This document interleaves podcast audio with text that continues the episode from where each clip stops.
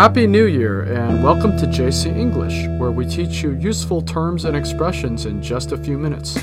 I'm your host, Jerry. Hi guys, I'm Cecilia，欢迎回到 JC 英语从洛杉矶发来的 Podcast。马上呢就要过农历新年了， Yes, and the year of the pig is about to begin. 对，明年是猪年，the year of the pig。 So, in tribute to our porcine friends, today's lesson is all about pig related phrases and expressions. 嗯，好，今天我们来看看关于猪的表达哈，英文里面有很多，它们叫 pig-related phrases and expressions。 So, for starters, the term porcine means of affecting or resembling a pig or pigs. porcine 哈，这个词的意思就是像猪一样的。 You most often hear it in the expression porcine features, which means someone or something that looks. porcine features 这个就是猪的特征哈。 Yeah, I'm sure you've seen the type. This person usually has fat cheeks, small eyes, a stout nose, and a big belly. 那我们看看这个有猪一样特征的人是长什么样哈？这种人一般呢眼睛很小，脸颊呢比较胖，有一个大大的鼻子和一个很大的肚子。 Yeah, although it sounds like an insult, porcine is actually a neutral, objective way to describe such features。嗯，是哈，porcine 这个词看起来好像负面的，但实际上是比较中性的，所以不是说跟猪有关的都是负面的。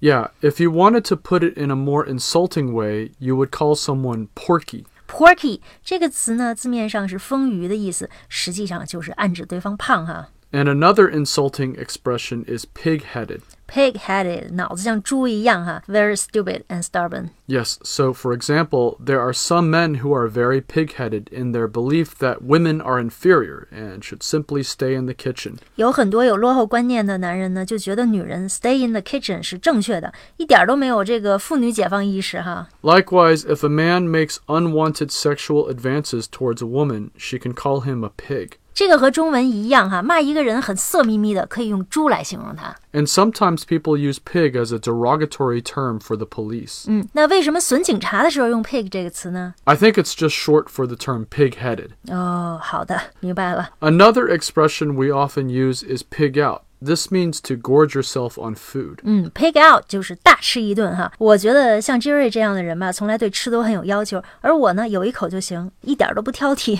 Yeah, so whenever I see a delicious buffet, it's hard to resist the urge to pig out. 嗯，对，那出去大吃一顿吧，pig out。 And if you buy something without first researching or assessing what it really is, then you could say you are like a pig in a poke. 那么这个表达是如何来的呢？ Well, you might have felt this way after buying a computer or smartphone that didn't turn out to be of very good quality. 会呀、我们买一个笔记本哈、觉得不太好，就想退货。那么我们来一起来听听 “pig in a poke” 这个词组它背后的故事是什么？ Well, pig in a poke comes from the old days in England when people would buy pigs at the market. If you didn't check it thoroughly first, then you might have risked buying a sick pig.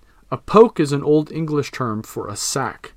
Pig in a poke 就是袋子里的猪哈，这个意思就是说，在这个农市场上哈，你买猪的时候一定要小心、精心剔选的挑，不然的话呢，可能把一头病猪带回家，那你就亏大发了。所以 pig in a poke 它的意思就是盲目的购买或者是盲目接受某样东西。 A more positive pig expression is piggy bank. 嗯，piggy bank 在美国每个这个学龄前小朋友都很喜欢哈，就是我们中文说的存钱罐儿。还有一个词呢和女孩相关，也用 猪来表达。 Yeah, when little girls comb their long hair up into two bunches that hang to the sides of their head, they are called pigtails. pigtail 就是朝天锥哈，那么还有一个马尾辫儿。 Yeah, those are called ponytails. 嗯，ponytail 哈，小马的这个尾巴就叫 ponytail 马尾辫儿。 And if your kid has a very messy room that needs cleaning, you can call it a pig pen or pigsty. 嗯，这个英语里用猪的地方还挺多的哈。比如说一个小孩子房间很乱呢，我们就叫 pigsty，像猪圈一样。哎，那得多大的味道呀！ And finally, when you carry someone on your back like the way you sometimes see old people carrying their grandchildren,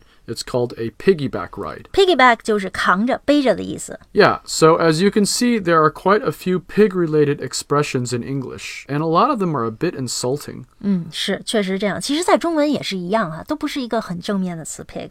That's true. But if your zodiac sign happens to be a pig, you can rest assured that they can still be charming, cute, and quite intelligent, which is why some people now even keep them as pets. 我觉得很多人其实现在都认为猪是一种很聪明的动物哈，虽然它体态不佳吧，但是有不少人养它当宠物一样的。好，那今天我们聊了聊和猪有关的话题，呃，也算是蹭一个猪年的热度。我们这次英语每周六天呢会推出这个双语的节目，那么如果您想在短时间内提高英语水平，了解欧美文化，可以在我们的微信公众号 C 英语升级会员课程。好，我们等着您的加入，感谢您的收听，Happy New Year！拜拜。